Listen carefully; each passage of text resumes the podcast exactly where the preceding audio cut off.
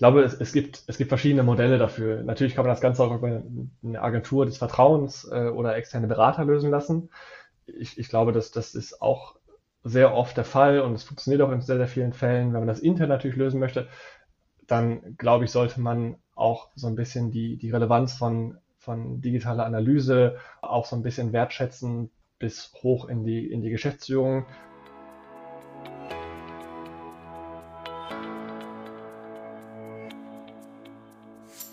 Hast du das Gefühl, dass der digitale Dschungel an Chancen und Möglichkeiten für dich und dein Unternehmen immer undurchdringlicher wird? Suchst du nach Strategien, Konzepten und konkreten Maßnahmen, um den digitalen Wandel erfolgreich zu meistern? Dann bist du hier genau richtig. Im Podcast von digitalberatung.de stellen wir dir erfolgreiche Praxisbeispiele und individuelle Wege der Digitalisierung vor, sowie handfeste Methoden, mit denen du deine digitalen Potenziale identifizierst und effizient nutzt.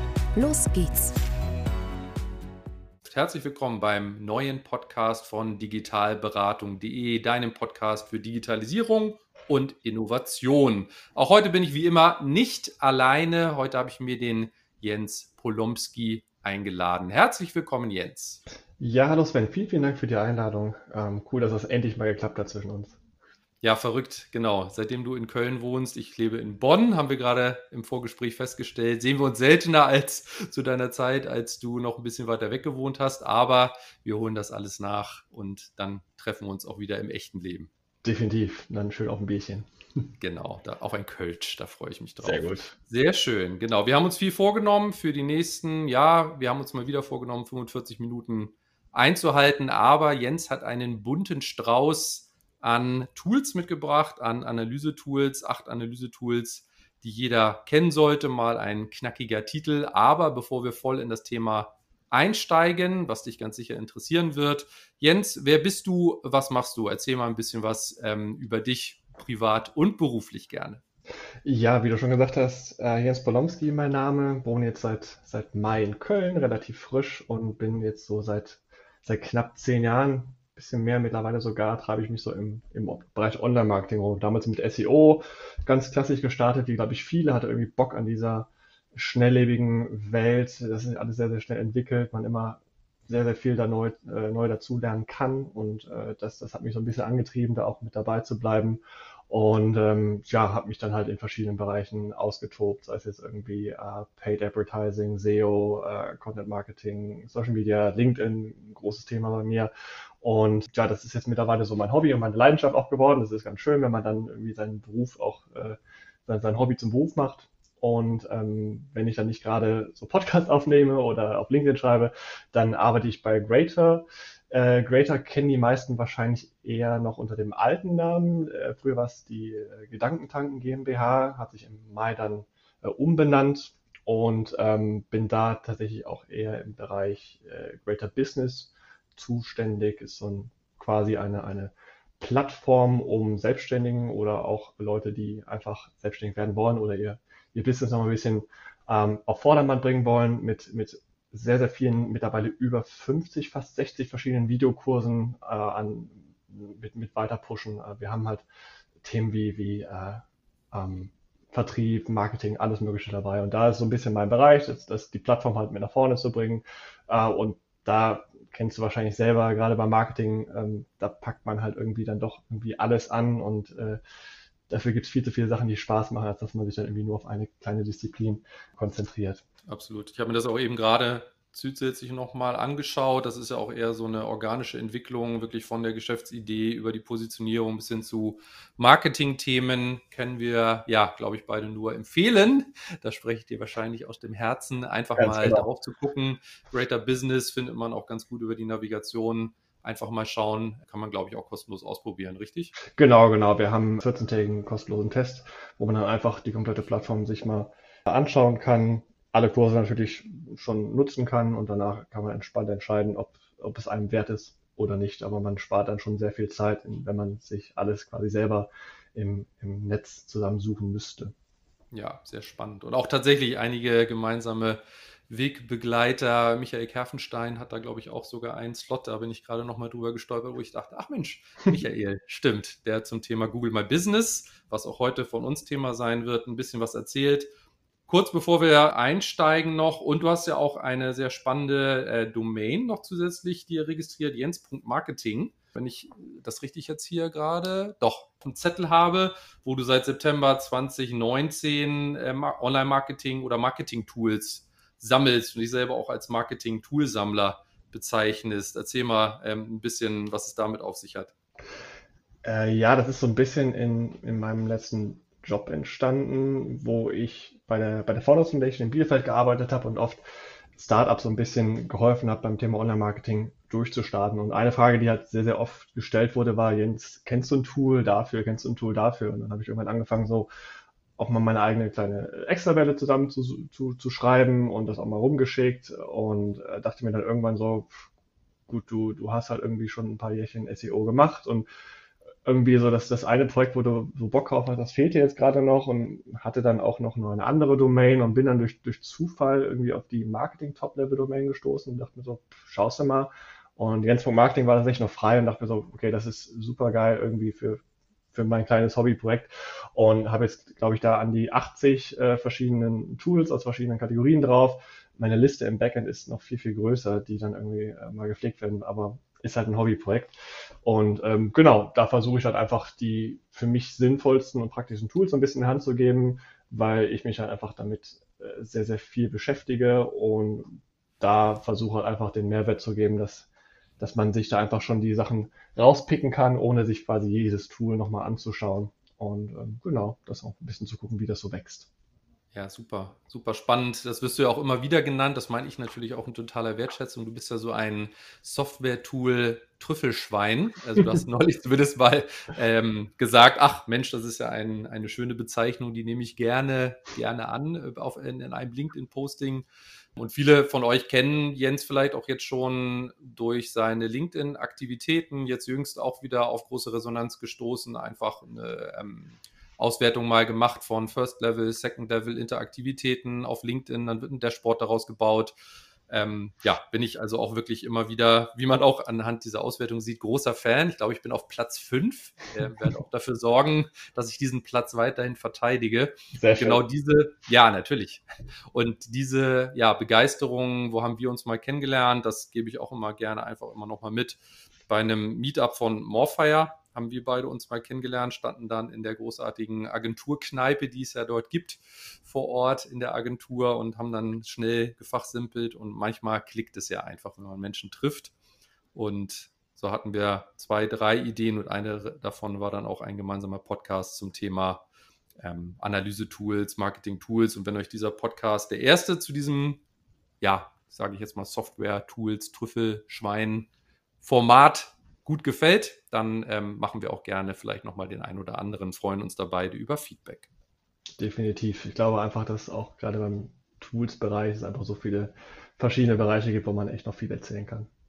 Absolut. Und weil man da viel erzählen kann, steigen wir direkt ein, weil wir haben natürlich einen relativ heißen Ritt vor uns. Was mich einmal interessiert, bevor wir in diese acht Analyse-Tools einsteigen, wie nimmst du denn aktuell wahr, wie Unternehmen im Bereich dieser digitalen Analyse aufgestellt sind, wenn du mit, ja, mit, mit Kollegen, Wegbegleitern sprichst, mit ähm, Firmen sprichst. Wie, wie nimmst du das wahr? Wie schätzt du das ein, auch gerade im Hinblick auf die acht Tools, auf die wir jetzt gleich zu sprechen kommen? Mm, ich glaube, das ist natürlich branchenabhängig nochmal sehr unterschiedlich, aber generell ist es aus meiner Empfindung so, dass viele, viele Unternehmen viele Tools schon im Einsatz haben, irgendwann mal installiert haben, entweder selbst durch, durch einen Mitarbeiter oder vielleicht auch durch eine Agentur. Und aber es nicht, nicht wirklich nutzen und auch die Daten, die dann daraus gezogen werden, nicht wirklich äh, in Aktionen umsetzen, weil das ist, glaube ich, dann so die Krux. Das kann einem dann auch kein Tool so wirklich abnehmen.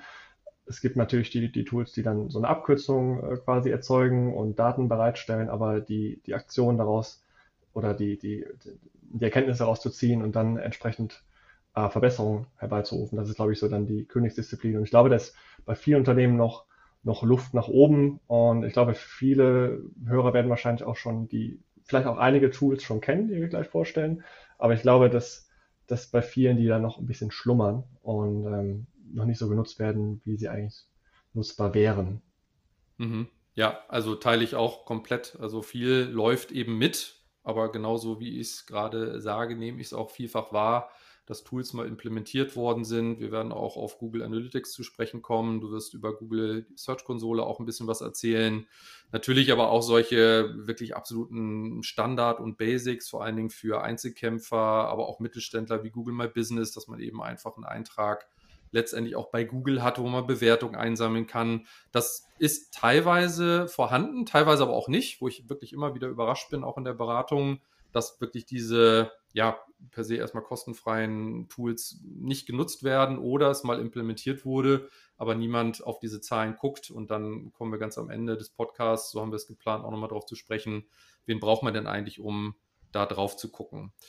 Aber das ist auch so letztendlich dann so ein bisschen die Einschätzung. Viele, gerade jetzt im Herbst, wir haben jetzt Ende Oktober, vielfach werden wir jetzt auch gefragt, Mensch, was sind denn so die aktuellen Trends? Was muss man sich denn angucken? Da bist du auch eher auf der Schiene. Naja, man sollte erstmal die Grundlagen schaffen und die richtig abarbeiten, bevor man wieder den neuen Trends hinterher, hinterher rennt. Oder siehst du das anders? Nee, sehe ich, sehe ich ganz genauso. Ich glaube, bei, bei vielen, wie du angesprochen hast, Google Analytics, Search Console etc., am ist es, ist es mit an Bord und vielleicht auch schon genutzt, aber ich glaube, die Grundlagenarbeit, dann wirklich die Daten auszuwerten, zu nutzen, weiter zu verarbeiten, da fehlt es manchmal an Ressourcen, aber es ist unglaublich wichtig und es wird immer noch wichtig bleiben, äh, gerade wenn Unternehmen dann jetzt auch in der aktuellen Zeit vielleicht digital noch mal ein bisschen mehr tun, ein bisschen mehr wachsen, ist umso wichtiger, dann auch die Zahlen wirklich zu erfassen, sich Ziele zu setzen. Und ich glaube, das ist, ist ein Trend, der wahrscheinlich dann niemals aufhören wird, weil es immer wichtig ist, halt die Grundlagenarbeit so zu haben und es immer noch ein bisschen, bisschen mehr geht und immer ein bisschen äh, optimaler noch. Genau. Und du hattest auch vorgeschlagen und so steigen wir jetzt mal ein. Wenn man wirklich wissen will, wie das eigene Unternehmen im Digitalen aufgestellt ist, im Digitalen, wonach wird gesucht, vielfach ja, ist dann der erste Griff natürlich zur, zur Google-Suchmaschine. Und da hast du als erstes Tool uns die Google Search Konsole mitgebracht. Wie kam es zu diesem First Pick und was hat es deiner Meinung nach damit auf sich und welchen Mehrwert stiftet das für Unternehmen, Selbstständige, Einzelkämpfer, aber auch größere Konzerne? Das Thema Google Search Konsole. Äh, ja, die Google Search Konsole ist ein super Einstieg, um kostenlos eigentlich zu erfahren, was so bei Google passiert in Bezug auf die eigene Webseite. Ähm, es gibt kein, kein Datenschutzproblem, wie jetzt später vielleicht bei Analytics, wo man auch noch gucken muss, wie baut man das ein, was gibt man an Google weiter, sondern alles, was quasi vor dem Besuch der eigenen Webseite passiert, wird bei der Google Search Console angezeigt. Das heißt, man sieht, wie sich die Webseite so entwickelt, die verschiedenen Platzierungen bei den Suchbegriffen, für welche Suchbegriffe Google überhaupt die einzelnen eigenen Seiten anzeigt. Auch super interessant, um zu sehen, ob dann vielleicht auch so die Intention, die man mit dem mit der Seite hatte, mit vielleicht dem Blogbeitrag oder sonst was, ob das sich auch greift und Google das auch für diese Keywords dann auch platziert oder vielleicht war es ganz anderes. Hm, man, man sieht aber auch, ich bezeichne das immer ganz gerne als den direktesten Draht zu googeln. Das heißt, wenn jetzt beispielsweise Seiten nicht mehr funktionieren, nicht mehr äh, gelesen werden können, irgendwelche technischen Probleme eintreffen, dann kriegt man halt über die Search Console super schnell Feedback dazu, kann die Fehler beheben und direkt zur Überprüfung nochmal neu einsenden, was halt, wenn die Search Console nicht im Einsatz wäre, einfach untergehen würde. Google würde sagen, okay, die Seite verstehe ich nicht, ähm, dann ist sie für mich halt nicht relevant oder die Seite funktioniert nicht. Und als Seitenbetreiber müsste man dann äh, erstmal selber drauf kommen. Deswegen ist Google Search Console auf jeden Fall ein super Start, um erstmal äh, die, die ersten Analyse äh, Trends oder die ersten Analysezahlen erstmal zu erfassen und zu gucken, wie seine eigene Website eigentlich performt. Und vor allem das große Thema Keywords, denke ich, also das finde ich immer ganz spannend. Also das hängt ja, das ist so das zweite Thema an der, ja, an der Google Analytics, äh, an dem Google Analytics Setup mit dran, sage ich jetzt mal, die Google Search Console, äh, dass letztendlich die Google Analytics Installation meistens vorhanden ist. Aber, was ich immer sage, mit das Spannendste, finde ich zumindest an der Google Search Console, wirklich zu gucken, welche Suchbegriffe werden denn nicht nur eingegeben, sondern führen tatsächlich auch zu Traffic auf meiner Homepage, weil ja viele immer so eine Rückwärtsanalyse machen, ja, wir werden ja mit gewissen Begriffen gefunden, nach denen aber gar nicht gesucht wird von potenziellen Kunden oder Bestandskunden. Und das finde ich immer vor allen Dingen auf diesem Keyword-Level mit das Spannendste, einfach mal zu schauen, mit welchen Suchbegriffen findet denn der meiste Traffic überhaupt auf deiner Seite statt? Und das führt zumindest in den Beratungen, die ich da schon getan habe, äh, oft zu großen Augen und offenen Mündern. Ich glaube auch einfach, dass, dass das ein Riesenvorteil ist, wenn man sich irgendwelchen Keyword-Tools bedient und gerade im B2B-Umfeld vielleicht dann auch äh, so Keywords sich, sich äh, erobern möchte, die vielleicht gar kein Suchvolumen haben, laut den Tools, aber das Suchvolumen einfach so klein ist, weil die Nische einfach so speziell ist. Dann sieht man aber in der Search Console auch bei sehr wenigen Suchen entsprechend die Daten, die Performance. Und man muss halt auch bedenken, das wird gleich bei Analytics immer das Thema, das Thema sein, DSGVO, Cookie-Banner etc. Die Besucher, die auf eure Webseite kommen und den, den Cookie-Consent nicht annehmen, die werden auch in Analytics, wenn alles richtig konfiguriert ist, nicht angezeigt. In der Search Console, da, da Cookies keine Rolle spielen, habt ihr trotzdem die Daten, äh, auch trotz Adblocker etc. Mhm. Ja, also auf jeden Fall eine dringende Empfehlung, sich damit mal auseinanderzusetzen, wenn man das nicht ohnehin schon implementiert hat.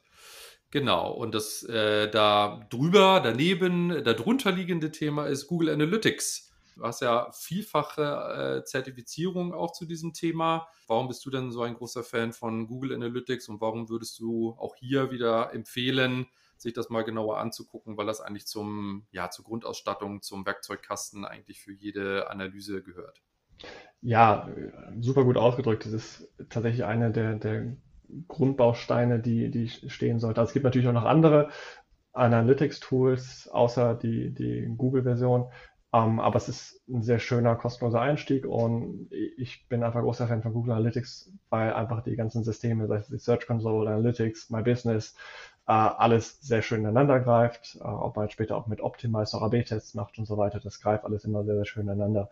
Und ähm, Google Analytics ist super, um einfach die, die eigene, die Performance auf der eigenen Webseite der Besucher nochmal ein bisschen genauer zu, zu tracken und vor allen Dingen, dass, dass, dass das große, den großen Vorteil, sehr event- oder zielbasiert zu arbeiten. Das heißt, man könnte dann, wenn man sich ein bisschen in Google Analytics reinfuchst, kann man wirklich jeden Button-Klick tracken ähm, und wirklich auch Conversions erfassen. Das heißt, man, man sieht, wann Leute gekauft haben oder ein Formular ausgefüllt haben. Man sieht äh, auch schon in Analytics, wie weit die Leute gescrollt haben. Also man kann eigentlich jede Aktion, die der Nutzer auf der Webseite ausführt, auch als Event oder als Ziel in Analytics einpflegen und kann so halt im Bezug auf, auf Herkunft, auf Device Art nochmal ganz andere Mehrwerte rausziehen, ganz andere Erkenntnisse, ähm, um unter anderem auch Fehler aufzudecken oder einfach auch zu sehen, welche Traffic, welche Besucher aus welcher Quelle am besten performen, ob man vielleicht auch ein paar äh, Low-Hanging Fruits irgendwo findet. Und äh, dafür ist Analytics einfach ein, ein, super Tool. Einrichtung ist wie bei allen Tools von, von Google eigentlich kostenlos, äh, geht schnell und es gibt unzählig viele Tutorials, um da wirklich nochmal reinzusteigen. Also da ist auch eine, eine, eine Lernkurve auf jeden Fall ähm, vorhanden. Man, man kann Analytics einsetzen, um nur zu sehen, wie viele Leute heute auf der Webseite sind, oder man kann halt wirklich äh, sehr, sehr tief reintauchen. Und äh, das ist auch sehr, sehr spannend, dass sich das immer weiterentwickelt. Ja, das denke ich auch. Und vor allen Dingen auch nochmal zu motivieren, wirklich äh, vom Start weg. Also das ist ja auch immer ganz spannend, wenn man die ersten Websites anlegt oder wenn man sich überhaupt mit eigenen Projekten der Selbstständigkeit auseinandersetzt oder auch eine Unternehmensseite hat. Also es ist eigentlich irrelevant meiner Meinung nach, ähm, wie groß eine Seite ist. Also wirklich sich von Anfang an zu überlegen, welche Pixel sollte ich denn wirklich vom Start wirklich auf dieser Domain, sage ich jetzt mal, installieren. Und da gehört für mich wirklich, ja, das Google Analytics Pixel, sage ich jetzt mal. So funktioniert das am Ende. Das ist ein kleiner Code, der installiert wird. Kann man sich einmal registrieren. Man baut den einfach auf der Website ein und da muss man erstmal gar nichts weiter tun. So, und dann läuft das erstmal alles in diese, nennen wir es Datenbank ein. Genau das, was Jens gerade alles formulierte. Wenn man sich auch mit Social Media Marketing trägt, würde ich auch gleich noch den Facebook-Pixel mit einbauen. Das Ganze natürlich datenschutzseitig äh, absichern. Nur dann ist man schon mal auf der sicheren Seite und vielleicht noch den LinkedIn-Pixel. Aber wirklich, wenn das noch nicht vorhanden ist, gerade Google Analytics, vielleicht Facebook, vielleicht den LinkedIn-Pixel, dass man überhaupt später die Möglichkeit hat, auch Nutzer wieder anzusprechen, die auf dieser Seite gewesen sind. Aber bleiben wir jetzt mal kurz bei Google Analytics noch um das einfach erstmal zu verbauen, um dann später zu gucken, wer kommt, wie lange bleiben die, wie schnell springen die auch wieder ab, weil das alles super wertvolle Signale letztendlich auch für die Relevanz der Seite in Richtung Google sind. Praxisfall, ich suche nach einem Begriff, glaube, dass das Jens oder Sven bieten, gehe auch auf die Homepage von Jens oder Sven, gehe aber sofort wieder zurück, weil ich das dann nicht gefunden habe. Das ist das schlimmste, negativste Signal, was ich Google senden kann, weil für diesen Suchbegriff wird halt Jens oder meine Seite dann kategorisch abgewertet, weil offensichtlich die Nutzer, wenn das ganz viel passiert, nicht dort das gefunden haben, was sie sich dort erhofft haben. Also das ist nur so ein ganz, ganz kleiner Praxisfall. Ich habe da zu Computerbildzeiten beim Axel Springer Verlag damals rauf und runter alles mit analysiert. Das war so unser Hauptanalyse-Tool, wirklich bis in die tiefsten Tiefen und vielleicht noch eine kurze Anekdote, auch einfach Dinge, wenn das ein gewisses Content-Volumen dann auch hat, so eine Seite, dass man wirklich darauf hingewiesen wird, wenn es aktuelle ja, Situationen gibt. Ähm, damals war DVB-T wurde abgeschaltet, irgendwelche anderen Frequenzen gingen dann nicht mehr und ein uralter Artikel damals, wo wir das alles beschrieben hatten, was man jetzt tun muss, vier Jahre alt oder so, der ging auf einmal durch die Decke. Und nur so sind wir sehr frühzeitig zum Beispiel auch auf solche aktuellen ja, Themen äh, ja, äh, bewusst geworden, dass da offensichtlich gerade was passiert und konnten dann nachsteuern. Also ein unerlässliches Tool, würde ich einfach mal sagen. Definitiv. Und wenn man dann, du hattest gerade ganz viele Pixel erwähnt, die man dann ja auch einbaut, wenn man sich dann auch Richtung Tracking, Ziele, Events und Pixel einbauen, sollte man nochmal vielleicht den Google Tag Manager nochmal, auch wenn es jetzt zwar nicht auf unserer Liste steht, aber äh, dennoch ein sehr, sehr wichtiges Tool, was ich auch noch so mitgeben würde, Google Tag Manager, um wirklich dann auch sehr, sehr einfach diverse Ziele, äh, Pixel etc. einzubauen über eine Plattform von Google. Absolut. Gerade auch wenn es bis dahin geht, dass man dann irgendwann feststellt, das kann ich nicht mehr alleine tun. Da möchte man vielleicht mit jemandem zusammenarbeiten oder auch Agenturen. Das macht es sehr leicht über diesen Google Tag Manager. Da muss man sich wie einen Container vorstellen, wo ganz viele dieser Pixel, über die wir jetzt schon gesprochen haben, eben drin liegen. Ähm, das ermöglicht aber eben auch den Zugriff von außen, macht es allen Beteiligten leichter und äh, macht das Arbeiten effizienter. Definitiv. Genau. Das dritte Thema, was wir heute anreißen wollten, muss man ganz ehrlich sein, auch in der gebotenen Kürze, die wir heute uns vorgenommen haben, ist das Thema Google My Business. Bin ich auch ein Riesenfan von, möchte jetzt aber nichts vorwegnehmen. Äh, Feuer, feuerfrei. Warum sollte ich mich mit Google My Business beschäftigen? Ja, der Name sagt es eigentlich schon. Ne? Also so, sobald man irgendwas Lokales anbietet oder einen lokalen Standort hat, kommt man eigentlich nicht mehr um Google My Business äh, ja, kommt man nicht mehr dran vorbei. Man, man wird es kennen, wenn man irgendwas googelt, sei es jetzt der, der Mediamarkt um die Ecke oder ein Restaurant, wird bei der Google-Suche jetzt auf dem Desktop rechts meistens so eine Box angezeigt, wo dann der Standort, die Map, Bewertung etc. angeht. Das Ganze zieht sich natürlich Google selber. Als Betreiber der, der jeweiligen Plattform des, oder des jeweiligen Unternehmens hat man aber die Berechtigung, diesen Beitrag auch oder diesen, diesen Eintrag auch zu claimen und quasi für sich zu beanspruchen und auch entsprechend zu bearbeiten. Und das ist natürlich in vielen Bereichen der erste, gerade visuelle Touchpoint äh, für, für neue Besucher. Also das heißt, die ersten Bilder, Logos, man hat schon ein erstes Gefühl davon, was die Bewertung angeht. Man äh, kann als Unternehmen auch auf Bewertungen reagieren. Das heißt, man sieht auch, der, die neue Benutzer oder der neue Suchende sieht dann auch direkt, okay, wie ist denn das Unternehmen so digital am Start? Ähm, setzen sich mit den Bewertungen, mit dem Feedback, was kommt da auseinander. Ähm, ein riesen, riesengroßer Vorteil ist meiner Meinung nach auch die Postings bei Google Business. Man kann halt selber Beiträge, sprich Bild und Text und auch einen weiterführenden Link platzieren und auch der wird dann nochmal in den organischen Suchergebnissen auf der rechten Seite angezeigt.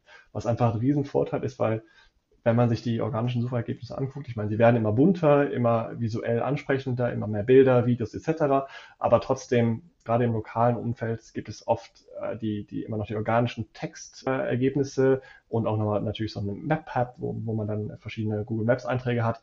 Aber wenn man natürlich ein Unternehmensbild rechts auch noch platziert ist äh, mit Bewertungen, dann hat man einfach nochmal eine ganz andere Sichtbarkeit, einen ganz anderen Touchpoint äh, gegenüber anderen Anbietern.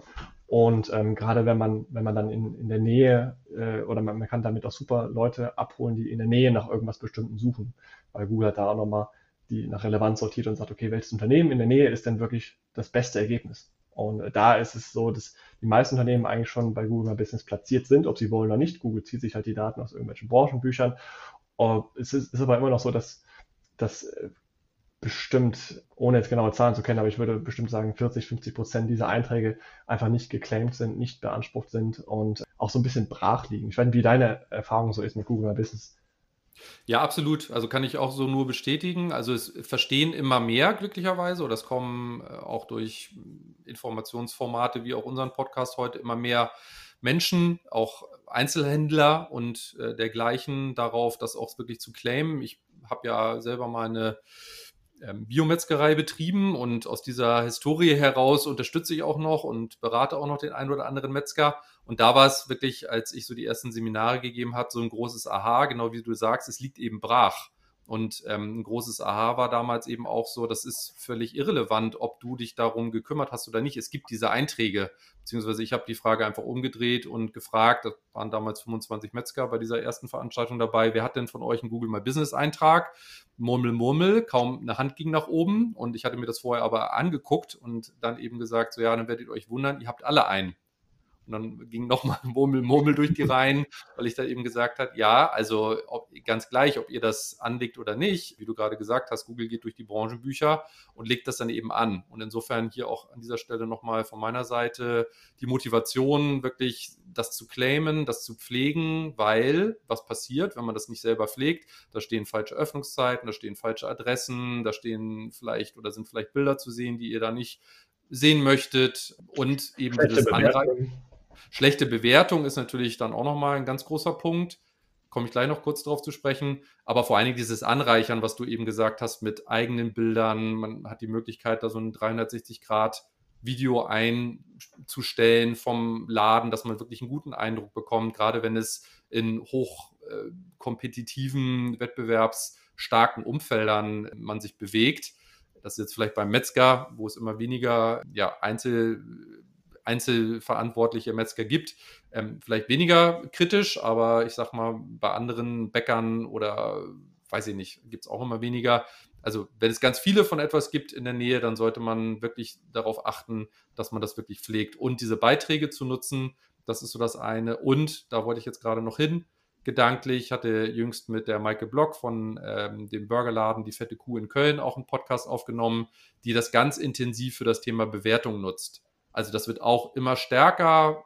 Wie stark das als Ranking-Faktor genutzt wird von Google, kann ich jetzt keine valide Aussage zu treffen. Das ist ja auch mal so, mal so. Schaden tut es nicht, sage ich mal, wenn man ein paar hundert oder im besten Fall ein paar tausend positive Bewertungen hat.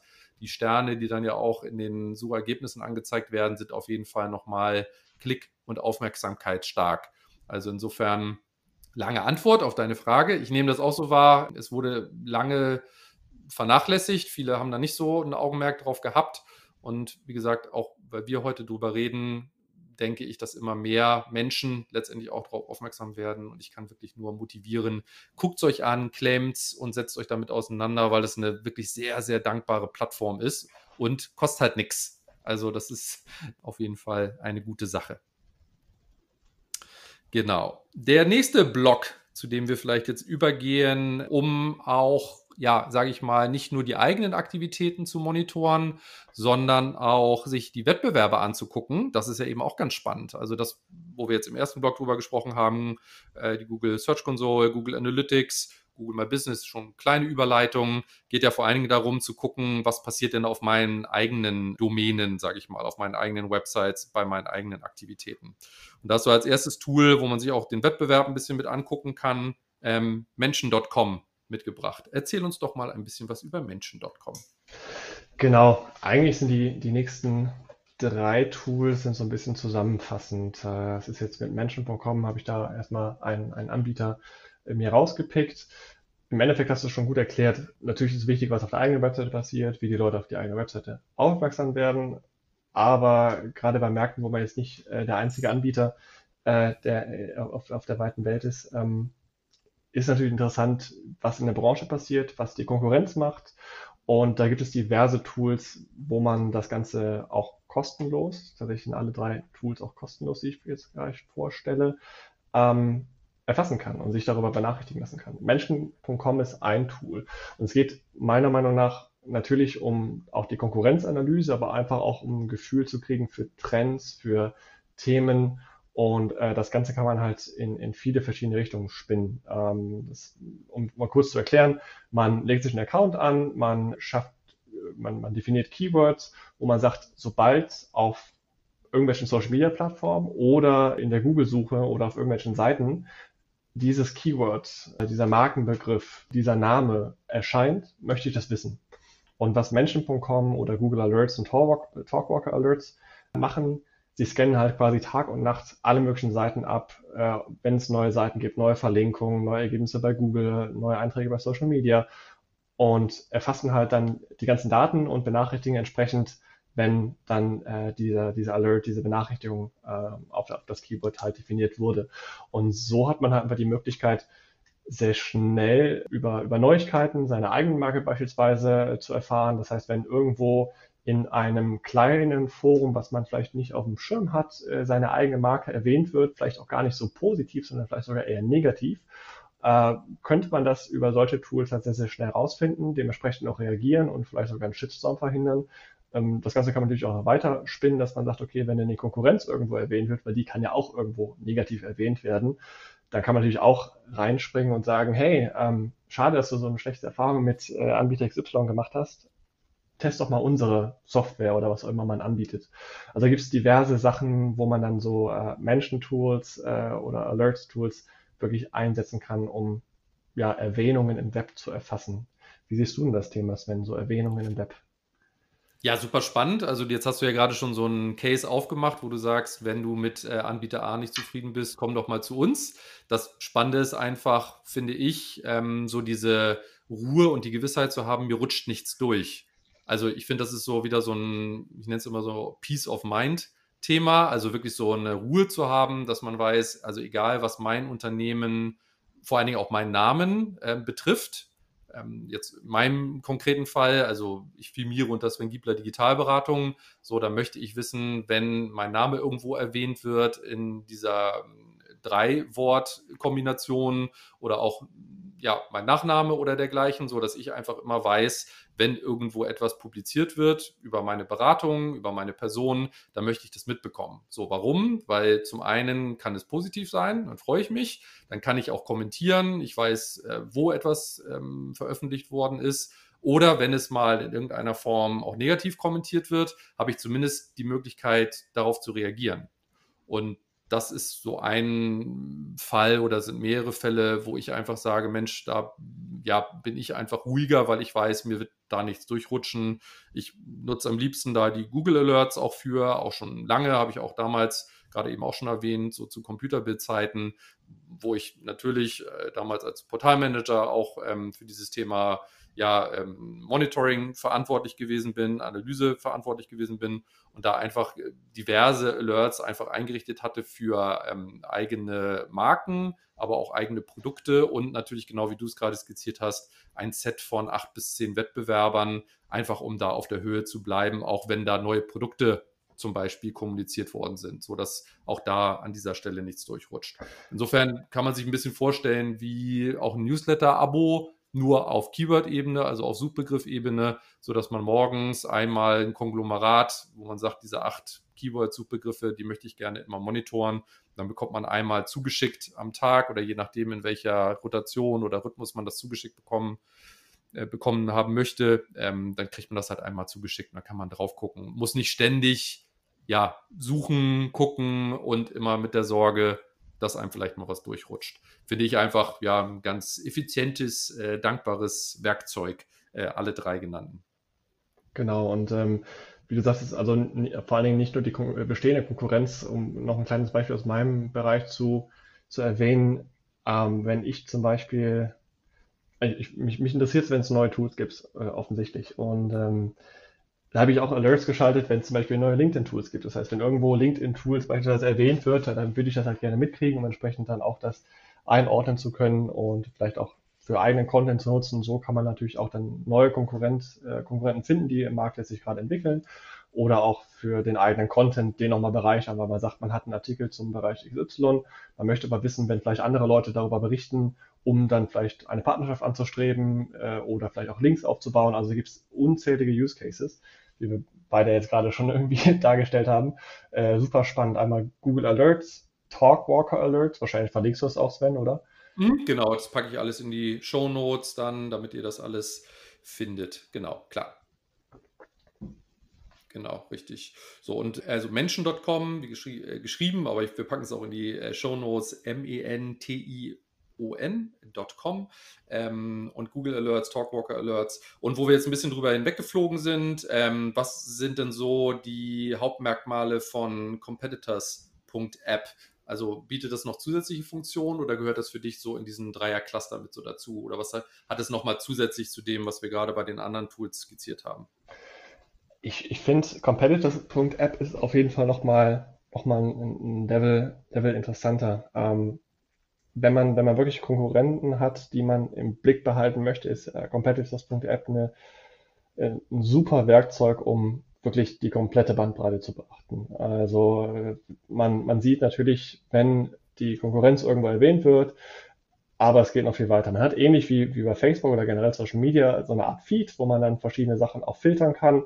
Und es geht halt so weit, hat die Konkurrenz einen Social Media Beitrag veröffentlicht. Diesen sieht man. Ist jetzt nichts Wildes, aber es geht auch so weit, dass man Benachrichtigung kriegt, wenn die Konkurrenz eine neue Webseite oder eine neue Unterseite auf der eigenen Domain erstellt hat, wenn es große Änderungen am Content gab, wenn es aber auch ähm, äh, neue Newsletter gibt. Es gibt dann quasi so eine Funktion, dass man sich mit einer äh, mit einer dafür generierten E-Mail-Adresse in den Newsletter-Verteiler der Konkurrenz anmeldet und man sieht dann auch die Newsletter. Man sieht, wie häufig Newsletter verteilt werden, was drinsteht also wirklich die komplette Bandbreite, die komplette äh, Landscape, sage ich mal, der, der Konkurrenz wirklich im Blick zu behalten. Dafür ist Competitors.app echt äh, ziemlich genial und ähm, ist auch ist tatsächlich, es gibt eine kostenlose Testversion, ich glaube vor 15 Tagen oder 14 Tagen. Äh, pro Konkurrenz zahlt man aber auf jeden Fall unter 10, 10 Euro im Monat, was, äh, muss man sagen, eigentlich ein Schnäppchen ist, wenn man überlegt, wie viel Zeit man allein dafür brauchen würde, auf die jeweiligen Social Media Portale der Konkurrenz zu gehen und zu gucken, ob es was Neues gibt oder nicht. Und ähm, ja, abgesehen davon zu überblicken, ob es neue Seiten äh, auf der Domain der Konkurrenz gibt, äh, das steht außer Frage. Von daher auf jeden Fall Timesaver schlechthin und nochmal eine Ecke äh, umfangreicher als die eben beschriebenen äh, Tools. Ja, okay, auch super spannend. Also und für mich ist es immer wieder, äh, also natürlich zwei harte Faktoren oder zwei harte Gründe. Also zum einen spart es Zeit, aber kann ich eben auch nur aus der Praxis eben dann auch berichten, wie du auch wirklich einfach diese, diese Ruhe zu haben, so einfach, mir, mir wird nichts durchrutschen. Also ich finde, das kann das gar nicht genug so verstärken, weil also geradezu ähm, nochmal einen, einen dritten Ausflug in meine Computerbildzeit, einfach zu wissen damals als Computerbild, was macht Chip? Und da nicht jeden Tag wirklich in den Untiefen zu wühlen. Mhm. Und ein Praxisbeispiel auch noch von damals, das war damals so in Mode, dass so Landingpages aus Suchbegriffen erstellt worden sind. So, und da fing Chip tatsächlich vor Computerbild damals mit an. Also du guckst irgendwie nach Freeware zur Videobearbeitung und weil das damals SEO-seitig noch sehr gut funktioniert hat, dass dann einfach Chip einfach immer automatisiert, zum Beispiel aus Freeware Videobearbeitung, immer sofort automatisch Landingpages erstellt hat. Und das hat damals noch sehr gut funktioniert. Also dann gab es, wie gesagt, so eine ein Mutterartikel nannten wir das damals zu diesem Begriff und darunter hast du halt diese Links gehabt. Und ähm, weil da immer automatisiert sehr starke Keywords belegt worden sind, sind wir auch über damals, glaube ich, Google Alerts ähm, darauf aufmerksam geworden, so, huch, was passiert denn da? Wir haben uns dann wohlweislich dagegen entschieden, das damals auch so zu tun, weil Google das schnell mitbekam und dann eben auch sagte, das finden wir jetzt nicht so gut, ähm, dass da einfach so Seiten gebaut werden, die dann einen überschaubaren Mehrwert haben. Aber das war zum Beispiel auch wieder so ein, ein Praxisfall, wären wir auf jeden Fall deutlich später darauf aufmerksam geworden. Also, dass man, dass man da einfach ganz genau hingucken kann, was, was macht denn da die Konkurrenz? Und das bedeutet ja nicht, dass man das alles nachmachen muss aber man weiß zumindest Bescheid, was passiert und kann dann eine bewusste Entscheidung treffen, ob man das auch machen möchte oder nicht. Ganz genau, und es geht halt, wie du schon sagtest, echt nichts durch. Also wir haben auch viele der Tools haben zum Beispiel auch eine Slack-Integration. Wir nutzen auch Slack bei uns und es ist einfach schön, wenn man dafür einen Channel hat und man kriegt einfach eine Benachrichtigung und sieht, gut, ist heute nichts Wildes passiert. Man hat einfach so ein bisschen, wie du schon sagtest, Peace of Mind. Auf jeden Fall sehr wertvoll. Ja, ja, absolut. Genau. Und kommen wir in den nächsten Block. Da hast du uns Fresh Ping mitgebracht, Hotjar, äh, Mouseflow. Da geht es dann darum, wirklich zu analysieren. Die Personen sind über Suchbegriffe auf die Seite gekommen. Wir können über äh, Google Search Console analysieren, über welche Keywords sind die zum Beispiel gekommen. Wir sehen, wie lange bleiben die. Und wenn ich dann noch stärker reingehen möchte und wissen möchte, was tun die Menschen denn auf meiner Website, dann kommen diese Tools zum Tragen. Richtig? Ja, fast richtig. FreshPing ist ja. tatsächlich noch mal ein bisschen losgelöst davon. Äh, ist auch ein sehr, sehr kleiner Block, deswegen starte ich, glaube ich, einfach mal mit FreshPing. Sehr gern. Ähm, ja, im Endeffekt benachrichtigt FreshPing einen auch bei Events, aber eher bei negativen Events. Das heißt, wenn die eigene Webseite mal äh, ja, down ist, nicht erreichbar ist für den Kunden, dann kriegt man das vielleicht dann irgendwann mit, weil man selber drauf geht oder ein Kollege Bescheid sagt oder vielleicht sogar der Vorgesetzte, das wäre ja noch schlimmer. Ähm, FreshPing ist aber dann einfach ein kostenloser Dienst, der die Webseite einfach regelmäßig überprüft äh, in sehr, sehr kurzen Intervallen und einfach sehr schnell die E-Mail oder auch Slack-Benachrichtigung rausschickt, äh, wenn die Webseite nicht erreichbar ist. Was ja dann auch ja, jede Minute, je nachdem wie groß das Unternehmen ist, gerade bei E-Commerce, kann halt auch jede Sekunde, jede Minute dann wirklich Geld kosten. Und da kann man halt auch wieder so ein bisschen Peace of Mind. Man hat einfach einen Service, der einen benachrichtigt, wenn die Webseite nicht mehr erreichbar ist. Man kann entsprechend reagieren, ob es dann die eigene Webseite ist, weil vielleicht der Praktikant an der WordPress-Instanz irgendwas äh, zerrissen hat oder vielleicht der Webhoster gerade Probleme hat. Ähm, das ist natürlich das andere Thema man hat einfach eine Möglichkeit, sehr, sehr schnell auf solche Ausfälle dann auch zu reagieren. Mhm. Genau, und die anderen beiden Tools, Hotjar und Mouseflow, sind sehr ähnlich, äh, wollte aber auf jeden Fall beide nennen, weil ähm, beide dann doch sehr, sehr mächtig sind und äh, ja, dann das eine oder andere dann doch nochmal andere Features hat. Generell ist es so, wie du sagtest, man kann sich halt über Analytics angucken, was die Nutzer auf der Webseite machen im Sinne von Klicks, Absprungrate, Besuchdauer etc was, was Hotjar und Mouseflow machen, da natürlich auch DSGVO beachten und da auch nochmal einlesen. Beide Anbieter haben auch entsprechende Seiten und Hilfeartikel dazu. Äh, beide Seiten nehmen quasi oder haben mehrere Features. Das eine sind, sind Heatmaps. Äh, das heißt, man, man sieht einfach, wie die eigene Seite äh, ja so frequentiert wird, wie weit die Leute runterscrollen, wie auch die, die Mausposition sich so verhält, wo die meisten Leute so mit dem Mauscursor hingehen, vielleicht auch eine Lese, Lesegefühl dafür kriegen und ähm, da einfach auch zu sehen, okay, wie viel, wie weit konsumieren eigentlich die Leute meine Webseite. Wenn zum Beispiel ganz, ganz unten ein ganz wichtiger ähm, Call to Action ist, der dann zum Abschluss führt oder zum, zur Conversion, die Leute aber vielleicht 20 Prozent nur bis da unten hinscrollen, dann sollte man natürlich überlegen, hm, hat das vielleicht Sinn, das irgendwie anders mal auszuprobieren und zu testen. Und das zweite sehr, sehr mächtige Feature meiner Meinung nach ist der Bereich Recordings oder Aufnahmen. Das heißt, man kann sich dann wirklich so ein bisschen wie, wie so eine Kino-Session vorstellen, dass man sich angucken kann, wie die Leute auf der Webseite so surfen. Also das Ganze natürlich dann nicht personalisiert auf den jeweils Einzelnen, sondern man hat natürlich dann ähm, so bestimmte Parameter, dass man sagt, okay, aus was für einem Umkreis kommt die Person, was für ein Gerät hat er benutzt, was für ein Browser.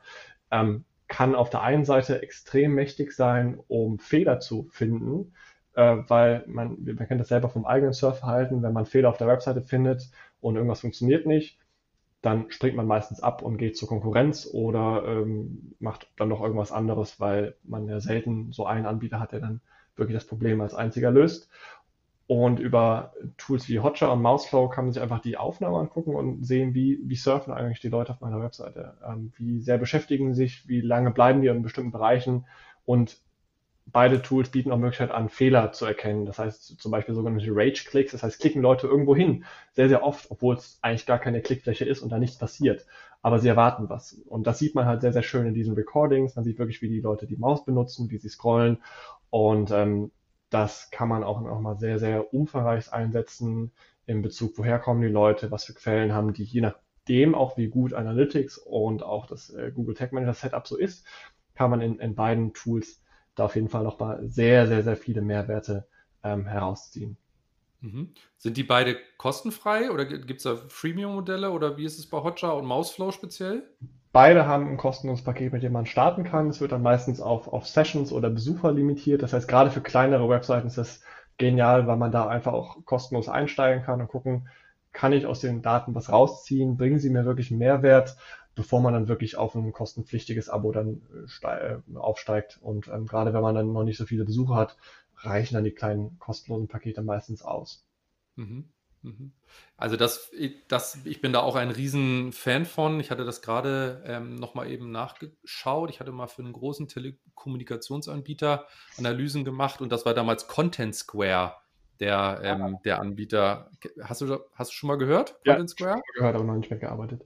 Ja, also das ist genau das, also das ist äh, so das, ja, das größere Modell von Hotjar. Also ich fand es nur super spannend, weil da eben so der Klassiker wirklich schon viele Daten wirklich auch eingelaufen waren über einen gewissen Zeitraum. Und das ist eben super spannend, weil man schaltet auch als Produktmanager, als Entwickler, als Marketier wirklich all diese Fragen oder auch Sätze aus, die anfangen mit ich glaube das oder ich könnte mir vorstellen, das, weil man einfach wirklich immer analysieren kann, wie kommen die Personen erstmal auf die Homepage und was machen die dann da? Also genau, dass man sich überlegt hat, kann man jetzt auch noch irgendwie das Bullshit-Bingo spielen und sagen MVP, also ein kleines Modell erstmal entwickeln. Oder wenn man vielleicht findet der eine oder die andere sich wieder, welche Farbe haben Button? Dass man halt einfach wirklich auch einfach sagt, das wäre jetzt AB-Testing per se, aber dass man vor allen Dingen relativ schnell analysieren kann, auch wo muss ein Button platziert sein, klicken die Personen da drauf und da greifen jetzt auch alle Tools, die du Jens heute dankenswerterweise vorgestellt hast, auch ineinander, dass man natürlich zum einen sagen kann, äh, man trackt Events, also einen Button-Klick, oder man guckt auch einfach, wo klicken die Personen, weil das würde man nämlich sonst gar nicht rausfinden. Denn hin, wenn Sie nicht auf den Button klicken, genau diese Rage-Klicks, da musste ich gerade kurz in mich hineinschmunzeln, dass man sich wirklich auch als Entwickler oder auch als Produktmanager nie Gedanken äh, gemacht hätte darüber oder nie vor, hätte vorstellen können, dass Personen links oder rechts davon oder Elemente anklicken, die überhaupt gar nicht klickbar sind. Aber so findet man das dann natürlich hier raus und da war damals in diesem Praxisbeispiel Content Square, wie gesagt, das kann man auch in ähnlicher Couleur mit Hotjar machen. Einfach sich einmal anguckt, was machen denn die Personen ähm, auf, meiner, auf meiner Website. Und noch eine kleine Anekdote, wie kann man sich das vorstellen? Ich habe ja auch eine große Verlagsvergangenheit oder eine relativ intensive Verlagsvergangenheit. Das muss man sich so ein bisschen so vorstellen. Zwei Räume, in der Mitte ist eine verspiegelte Scheibe. Auf der einen Seite sitzen Leute und auf der anderen Seite gucken Menschen denen zu, was die machen. So, das kenne das kenn ich tatsächlich noch aus meiner Vergangenheit. Und so muss man sich das ein bisschen vorstellen. Also diese Recordings, von denen du gerade gesprochen hast, also wirklich wie, wenn man Nutzern über die Schulter guckt und einfach schaut, was machen die denn? Und ähm, ja, wenn der Mauszeiger länger verweilt, jetzt wissen die gar nicht mehr, was sie machen sollen. Also diese User Stories, User Flows, sich wirklich ähm, ja, in Videos anzugucken. Da kann man sich drin verlieren. Ähm, ja, besser als, jede, besser als jedes TikTok-Video. Definitiv. Und das, das Schöne ist, ich meine, du hast jetzt gerade diese, diese klassischen User-Tests dann angesprochen. Das Schöne an dann so Tools wie Hotjar oder Mouseflow ist dann einfach, dass die Leute es nicht wissen und halt einfach wirklich natürlich interagieren mit den Elementen, die sie da haben und einfach ganz normal surfen, weil in allen Testszenarios wissen die Leute, sie werden beobachtet und sind dann wahrscheinlich immer noch ein bisschen anders, als sie dann im privaten Umfeld wären. Ja, absolut, absolut ein riesen, riesen Vorteil hier. Super, sehr schön. Ja, ein heißer Ritt, den hatten wir euch ja auch angekündigt durch acht Tools, nennen wir, ähm, nennen wir es mal. Also, was wir jetzt wirklich hatten, ist der große Google-Blog am Anfang, Google Search Console, Google Analytics, Google My Business. Solltet ihr euch auf jeden Fall angucken. Menschen.com, Competitors App, dann die Alerts, die wir angesprochen hatten. Nochmal das Stichwort oder die Stichwörter Peace of Mind, kann man wirklich gar nicht genug strapazieren. Dann das Thema, wie performt meine Homepage, aktuell Freshping. Ähm, nicht nur für Administratoren sicherlich ganz interessant, gerade auch am Wochenende, wenn mal was down ist und nicht down sein sollte. Und am Ende, ja, die Analyse-Tools auf der Plattform, wenn ich genau wissen will, wo klicken denn die Leute hin, selbst wenn ich das über andere Tools nicht tracken kann mit Hotjar und Mouseflow. Wirklich ein spannender Ritt. Abschließend, Jens, hätte ich gern noch so zwei, drei Einschätzungen von dir. Und zwar interessiert mich ja vor allen Dingen immer auch aus der Beratungssicht heraus, wie fange ich denn jetzt idealerweise an, wenn ich sage, ich habe noch gar nichts und würde jetzt gerne so diese ersten Schritte in die Analyse gehen. Ich weiß, dass es da nicht immer so die eine Blaupause gibt, aber aus deiner Erfahrung auch heraus, wie würdest du so diese erste Analyse und diese ersten Schritte empfehlen, wenn man jetzt mit dem Thema Analyse beginnen möchte? Mm, ja, ich glaube, wie du sagtest, äh, so das perfekte Setup oder die perfekte Blaupause gibt es nicht, aber ich glaube, äh, erster Schritt ist erstmal vielleicht nochmal reinzuhören ins Unternehmen, haben wir schon sowas? Und äh, gibt es da vielleicht irgendwo einen Account, den einfach keiner mehr hat und den vielleicht der, der Vor, Vor, Vormitarbeiter mal angelegt hat? Das äh, ist tatsächlich auch oft der Fall. Und dann einfach zu gucken, okay, was, was sind eigentlich so unsere Ziele jetzt auch im Bereich der Analyse? Ich glaube, wie gerade der, der Google Walk am Anfang ist einfach ähm, unerlässlich. Sollte man definitiv aussetzen, weil gerade Search Console, Google Business auch keine Ausreden hat. Also äh, aufsetzen kostet nichts. DSGVO spielt bei den beiden Sachen auch keine Rolle. Bei Analytics muss man sich natürlich noch mal ein bisschen mehr mit beschäftigen, was DSGVO, aber auch was die Implementierung dann vernünftig angeht. Aber da gibt es mittlerweile genug Tutorials, aber auch genug Experten, die das dann auch einbinden können. Und ähm, ich glaube, das ist erstmal unglaublich wichtig, schon mal Daten zu sammeln, weil wenn man dann irgendwann sagt, ja, ich starte in drei Monaten mit der Analyse, ähm, wäre es ja schön, schon mal die drei Monate mit Daten zu füllen und dann entsprechend schon mal vielleicht auch Entscheidungen zu treffen. Und die Einbindung geht eigentlich relativ schnell, egal ob es große oder kleine Webseite. Und äh, Daten fließen auf jeden Fall schon mal ein. Was man dann im Nachhinein damit macht, das ist nochmal eine andere Geschichte. Ich glaube, das ist erstmal wichtig, sich wirklich zu gucken, okay, was, was habe ich für ein Setup, was kann ich, was, was für Ziele habe ich, ähm, kann ich denn schon die Ziele irgendwie verfolgen? Ähm, jetzt im, im Bereich Analytics beispielsweise kann ich schon irgendwie Conversions äh, entsprechend definieren, wo ich dann wirklich auch sagen kann, ey, in drei Monaten habe ich so viele Zahlen, so viele Daten, da kann ich schon erste Entscheidungen draus treffen. Ähm, und natürlich dann auch äh, Sachen wie Hotjar und Mouseflow macht es vielleicht Sinn, sowas schon aufzusetzen. Werde ich da mal Zeit finden, mal reinzugucken. Gerade die kostenlosen Versionen kann man immer sehr, sehr einfach starten und dann einfach auch schon mal mit den, mit den Daten arbeiten. Aber ich glaube, wie gesagt, ähm, Setup erstmal gucken, die grundlegenden Sachen, Analyse, Google äh, Suite Sachen rein, äh, reinsetzen und dann einfach mal äh, die von mir vorgestellten Tools oder von uns vorgestellten Tools mal sich genauer anschauen und gucken, habe ich da Ressourcen für und macht es vielleicht Sinn, die Konkurrenz schon mal ein bisschen zu beobachten. Und ähm, ich glaube, der letzte, letzte Tipp wäre auf jeden Fall äh, Alerts entweder Google Menschen.com oder äh, Talkwalker anzulegen. Dauert, wenn man, wenn man äh, damit startet, kann man das in fünf Minuten, kann man schon mal einen riesengroßen Fundus abfrühstücken und man schafft sich ein Peace of Mind. Ich glaube, dass wenn man das einmal so erfahren hat, dass man sieht, man, man kriegt irgendwelche E-Mails von Google oder von anderen Anbietern und da stehen irgendwelche Neuigkeiten und man denkt so cool, das hätte ich nie im Leben mhm. gefunden. Ich glaube, das ist schon mal eine, eine extreme Bereicherung für jeden. Ja, ja, absolut, absolut. Und was mich einmal interessiert, ähm, nun machst du das ja auch schon ganz lange. Ich habe da auch meine äh, ja, Erfahrung hier und da machen dürfen. Was glaubst du denn, was für Personen braucht man auch im Unternehmen, um so einen ganzheitlichen Ansatz heute zu verfolgen? Sind das noch Spezialisten oder sind das eher Generalisten? Boah, diese ständige Diskussion zwischen äh, Generalisten oder, oder ähm, Spezialisten ist, ist glaube ich, echt immer, immer schwierig ich glaube, es, es, gibt, es gibt verschiedene Modelle dafür. Natürlich kann man das Ganze auch über eine Agentur des Vertrauens äh, oder externe Berater lösen lassen. Ich, ich glaube, dass das ist auch sehr oft der Fall und es funktioniert auch in sehr, sehr vielen Fällen. Wenn man das intern natürlich lösen möchte, dann glaube ich, sollte man auch so ein bisschen die, die Relevanz von, von digitaler Analyse auch so ein bisschen wertschätzen, bis hoch in die, in die Geschäftsführung. So ein klassisches Beispiel ist, glaube ich, SEO, wo man sagt, hm, ich investiere jetzt da in irgendwelche Suchmaschinenoptimierung rein und sehe vielleicht in drei Monaten Ergebnisse oder auch nicht.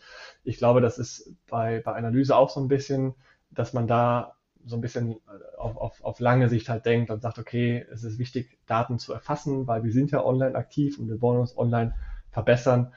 Und ähm, ich glaube, dann einfach die Erkenntnis zu haben und dann intern ein Team zu haben, die vielleicht dann auch wirklich einfach Bock drauf haben und äh, nicht die Augen verschließen und sagen, ja, neue Tools und neue Technologien können wir nicht gebrauchen. Hm. Siehst du dich als Spezialist oder als Generalist?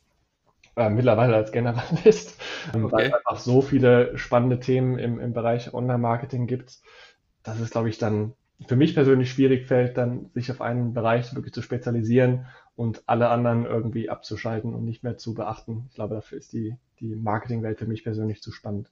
Hm. Wie, wie ist das bei dir? Du bist da auch eher wahrscheinlich Generalist, oder? Ja, Generalist. Also ganz, ganz klar. Also du hattest vorhin eingangs zum Podcast eben auch gesagt, na, du kommst ja, also nicht aus der SEO-Ecke, also das ist sowieso ein bescheuerter Begriff, aber zumindest war SEO mal so das erste Thema. Und das sind ja Felder, die sich halt jeden Tag ändern oder jeden Tag verändern. Also ich würde auch sagen oder einschätzen, das ist so ein Mindset-Thema, dass man wirklich Bock drauf hat und ich würde es wirklich immer so formulieren, sich jeden Tag mit diesen Themen auseinanderzusetzen, weil es bleibt nichts gleich. Also jedes Mal, wenn man irgendwie einen Workshop macht, das kriege ich auch von vielen Wegbegleitern mit, du willst was zeigen und es funktioniert nicht mehr, weil am Vortag hat es noch funktioniert und dann willst du das zeigen und bist da ganz sicher, dass das so gut funktioniert und du willst es wirklich präsentieren und das ist ein super Weg, wie man das machen kann. Und dann guckst du so und dann, äh, ja gut, offensichtlich funktioniert das nicht mehr, muss ich mir jetzt selber nochmal angucken. Und da eben auch diese Sicherheit in der Unsicherheit zu haben, ja, Dinge verändern sich und ich habe da auch Lust, mich mit auseinanderzusetzen und ich sage immer so, Thema Generalist, Spezialist. Ähm, ich möchte gar kein Spezialist tatsächlich sein, weil das Feld, genau wie du gerade auch sagst, so breit ist und ich auch meinen Kunden wirklich in vielen Themen ein guter Ratgeber sein möchte. Und es sind bei mir vor allen Dingen immer die Themen Content Marketing, Social Media Marketing, Sales und Business Development, also alles, was Vertrieb und Geschäftsmodellentwicklung ist. Und da würde ich mich schon ein Stück weit ähm, aus dem Fenster lehnen, dass ich mich darauf spezialisiert habe. Und auf vielen anderen Themen, da komme ich noch, bemühe ich mal das Bild des Eisbergs, sage ich immer so, ja, also das, was man sehen kann, das kann ich auch noch gut erklären und vermitteln. Und bei vielen Themen komme ich auch noch unter die Wasseroberfläche. Aber SEO ist zum Beispiel so ein Thema, also technische Suchmaschinenoptimierung, ähm, da ja, also streng ich die Waffen. Da sage ich wirklich so, dass äh, da kenne ich gute Leute, die das dann wirklich machen können und äh, die dann weiterhelfen können. Die vermittle ich gerne. Aber da sollte man auch wirklich wissen, was man kann und was man nicht kann.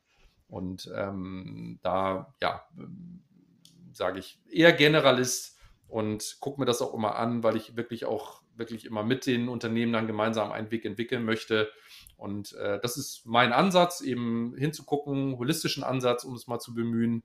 Was hilft euch denn jetzt wirklich bei den Zielen, die ihr euch gesetzt habt, wirklich weiter? Und nicht per se immer schon zu sagen, ihr braucht Maßnahme A, B oder C, weil ich das eben verkaufe. Das ja, hat sich ein Stück weit bewährt, zumindest in meiner, in meinem Ansatz, sage ich jetzt mal. Genau. Wie bildest du dich denn eigentlich permanent fort? Also du hast gesagt, du hast Google Alerts eingestellt, aber hast du so äh, goldene Quellen, wo du sagst, da gucke ich auf jeden Fall immer nach, wenn ich mich fortbilden möchte?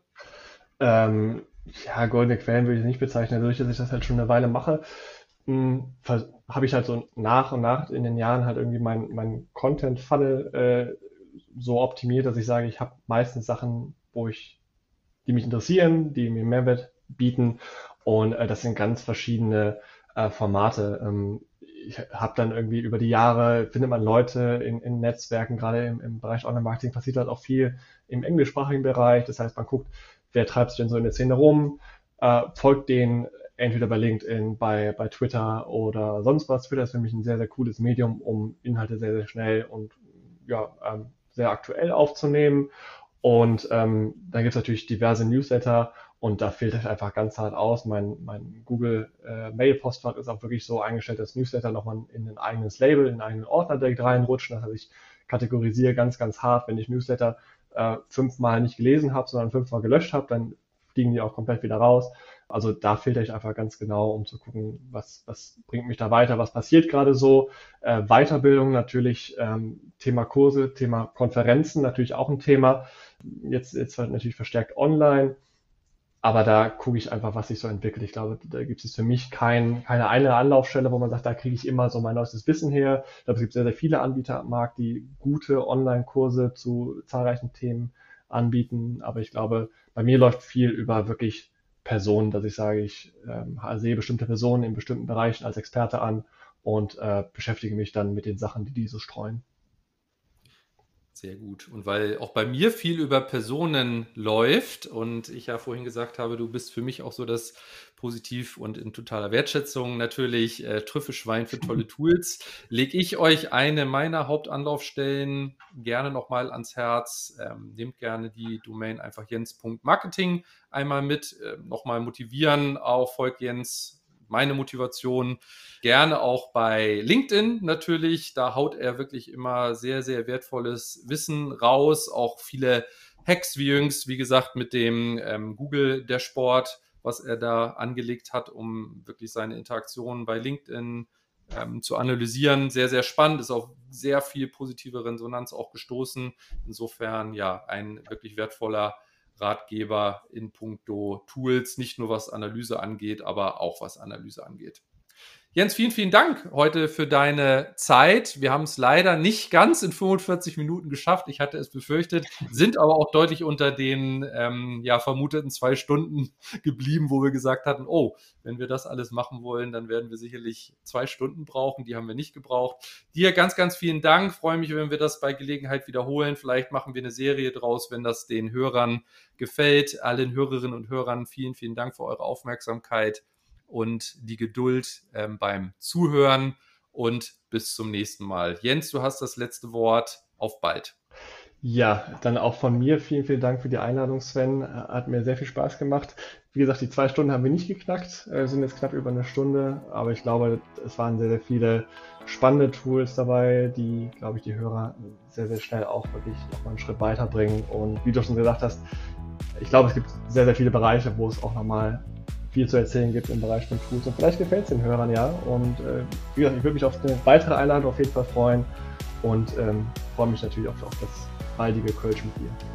Alles klar, ich auch. Bis dahin, Jens, mach's gut. Liebe Grüße nach Köln. Tschüss. Tschüss.